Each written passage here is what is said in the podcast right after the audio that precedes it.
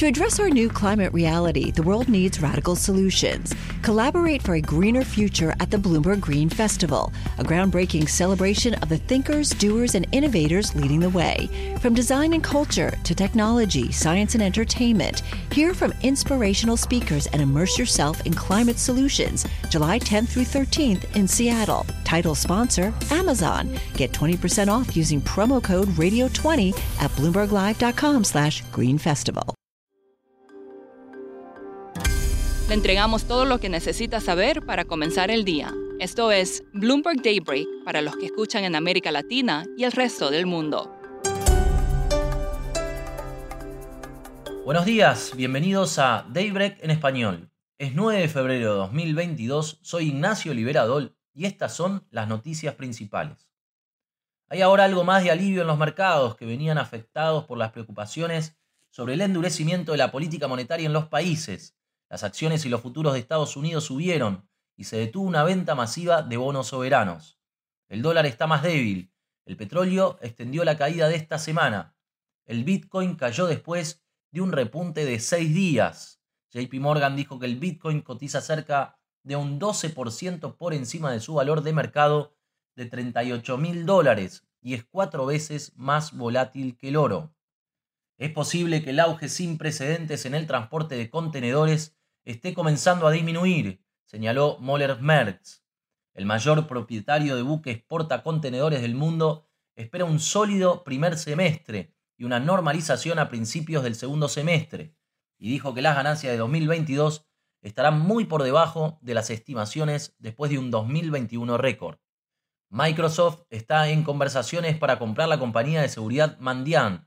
La compra, que podría hacerse a 4.300 millones de dólares, aumentaría el arsenal de productos de Microsoft para responder a las amenazas de ciberseguridad.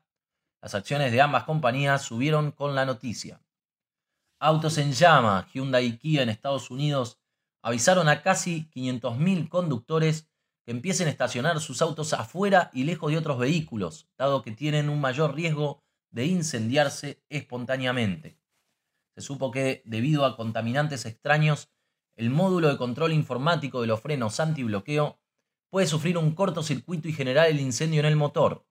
Las empresas convocaron a revisar los vehículos y ya retiraron del mercado cerca de 490.000 unidades. Atención a los resultados corporativos de hoy. Todos los ojos estarán puestos en el desempeño del servicio de streaming de Disney cuando dé a conocer sus ganancias tras el cierre del mercado. Los inversores estarán atentos al impacto de la variante Omicron en el negocio de transporte compartido de Uber y sus mejoras en el suministro de conductores. También informan L'Oreal, MGN y Twilio. Pasamos a la región. Los precios al consumidor en México subieron un 7,07% interanual en enero. Con respecto al mes anterior, el IPC avanzó un 0,59%. En Brasil, que también informaría hoy datos económicos, se estima que la inflación haya alcanzado el 10,4% anual. Los analistas de grandes bancos internacionales están advirtiendo que el ciclo de endurecimiento de Brasil tiene margen para continuar. El Banco Central de Chile podría optar por subir las tasas en hasta 175 puntos básicos antes de su reunión de política del 29 de marzo para frenar la inflación, según escribió el economista de JP Morgan, Diego Pereira. El presidente de Perú, Pedro Castillo, nombró a su ministro de Justicia, Aníbal Torres, como nuevo primer ministro del país. Torres es el cuarto primer ministro de la nación en poco más de seis meses. Oscar Graham, en tanto, fue designado ministro de Economía.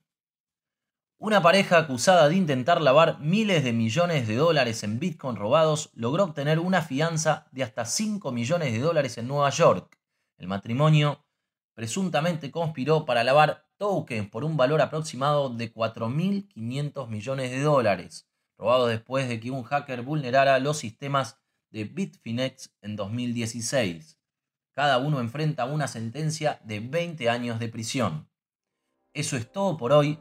Soy Ignacio Liberadol. Gracias por escucharnos. Para conocer todas las noticias que necesita para comenzar el día, revise Daybreak en español en la app Bloomberg Professional. También puede personalizar Daybreak para recibir las noticias que desee. Eso es todo por hoy. Sintonice mañana Bloomberg Daybreak.